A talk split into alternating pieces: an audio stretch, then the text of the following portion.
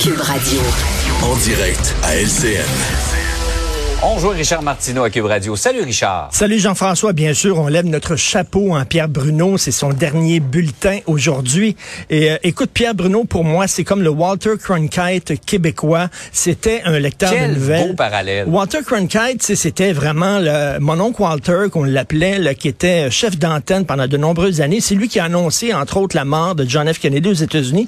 Et les Américains disaient, lorsqu'il y a des nouvelles bouleversantes, comme justement la mort de JFK, mais quand euh, c'est Walter Cronkite qui nous l'annonce, ça nous rassure un peu. Il était près Ouais, des gens, les- il rassurait les gens. Et pour moi, je vois Pierre Bruno, et là on le voit en direct aujourd'hui, qui salue euh, Ouais. euh, ses, co- ses collègues de travail. C'était le Walter Cronkite. Je mentionne juste, euh, absolument, je mentionne pour les gens, parce que nous, on les connaît. Vous voyez Daniel Saint-Onge et Jean Lemay, qui sont des collègues de travail. Daniel est à la retraite maintenant, a été chef de pupitre et précieuse collaboratrice de Pierre pendant des années. Jean également, chef de pupitre euh, actuellement à TVA. Les deux, euh, Jean vient de lire un message il y a quelques instants pour montrer son appréciation, son admiration également pour Pierre. C'est comme ça, on lui a organisé des rencontres toutes particulières avec des gens qui ont été importants dans sa carrière. Et vie. montait, on sait que le studio euh, des nouvelles est au dixième étage. Il montait à pied tous les jours. T'imagines, pendant toutes Ouais. ces années, ça fait combien de marches, selon toi? Faudrait calculer ça. Faudrait 46 ans calculer ça. multiplié par 5 jours semaine, multiplié par... euh, euh, vraiment, ça doit en faire un paquet de marches. Je pense qu'il a monté deux fois l'Everest. Quelque chose comme ça. Hey, on va revenir sur... euh, J'avais hâte de t'entendre là-dessus. La gouverneure générale qui a dépensé une fortune en traiteur lors d'un récent voyage. Même quand on compare ce qu'elle a dépensé et ce que le premier ministre a dépensé, ça se compare Ben même oui. pas. Alors, euh, c'est Madame Mary Simon, pardon, euh, son, son excellence, euh, la très honorable, sa sérénissime, la chère, la très chère, la très, très chère. Mary Simon. le cas de le dire. C'est le cas de le dire. Alors, 100 000 dollars en traiteur euh, dans un avion, euh, on le sait que, bon, tu sais, ça venait pas de chez Huguette à Verdun, on le sait, là, tu sais, mais en même temps. En même temps, c'est une tempête dans un verre de ginger ale. Écoute, je vais te dire, c'est la représentante de la reine. Qu'est-ce que vous voulez qu'elle mange? Des sandwichs aux œufs? Des boulettes d'Ikea? Je veux dire, elle est pas... Elle pas marguillée à Saint-Cyril de Wendover, là. Puis attends une minute, elle s'en allait pas faire un tour de pédalo là, à Venise, en Québec. Elle s'en allait à Dubaï, au Qatar, aux Émirats arabes unis. Ça sait vivre, ces gens-là, là-bas, là. Alors, je trouve, tu sais... Puis en même temps, regarde, quand tu compares, souviens-toi de Mme Lise Thibault. Tu te souviens de ça, le lieutenant-gouverneur? Je marche Ben peut-être oui. pas, mais je roule en Simonac. Alors, tu te souviens d'elle?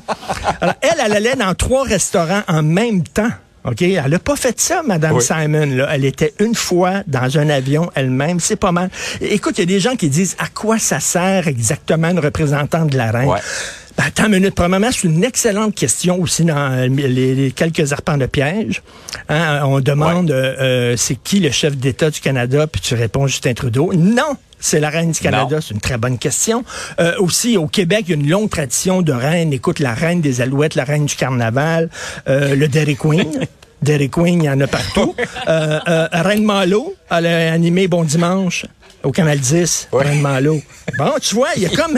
Et, euh, et Mme Simon aussi, elle n'est pas toute seule à dépenser comme ça. C'est une longue tradition. Il y avait Adrienne Ouais. Clarkson aussi qui était avant elle, qui dépensait énormément elle aussi. Il y avait euh, Michael Jean, bien sûr. Et Michael Jean qui a transporté cette culture-là lorsqu'il est allé à, Fran- à la francophonie. Elle voulait de l'eau chaude. Ouais. Tu te souviens, l'eau chaude. l'eau chaude avec un piano à queue aussi.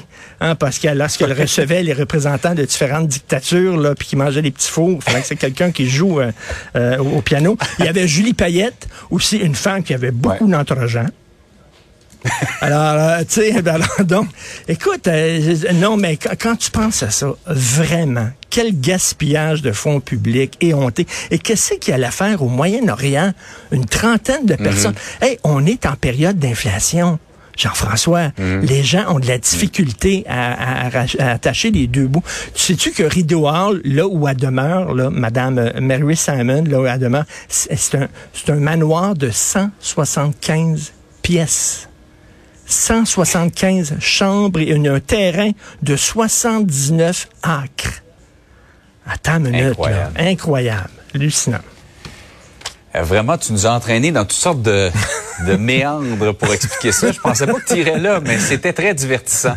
Ben, un petit mot, euh, Richard, sur euh, les libéraux qui adoptent le projet de loi pour abroger les peines Oui, un petit mot rapide. C'est donc le projet de loi pour abroger les peines minimales. C'est que là, écoute, si tu te fais arrêter et te commis un crime avec une arme à feu, c'est minimum un an de prison.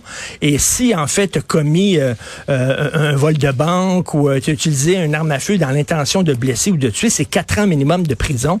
Et là, on abroche ça en disant ça n'a pas de bon sens parce qu'il faut que le juge quand même tienne compte euh, de ton origine ethnique, culturelle, du milieu social où tu appartiens, tout ça. On peut pas donner des peines minimales. Écoute, alors qu'on a des problèmes de fusillade à Toronto, à Montréal, alors mhm. qu'il faut envoyer un message fort en disant, écoute, une arme à feu, c'est vraiment, c'est le bout du bout. Là, prendre un, un crime, faire un crime avec une arme à feu, on devrait envoyer un message fort. On est en train, au contraire, d'aller à contre-courant à Ottawa. Là, c'est dans les mains euh, des sénateurs. Euh, on verra si ça va être adopté ou pas, mais je trouve que c'est une loi qui ne tient absolument pas compte de ce qui se passe sur le terrain. Mon euh, très cher et sérénissime Richard, je te souhaite une bonne journée. Sabedonès, bonjour. Salut. À demain.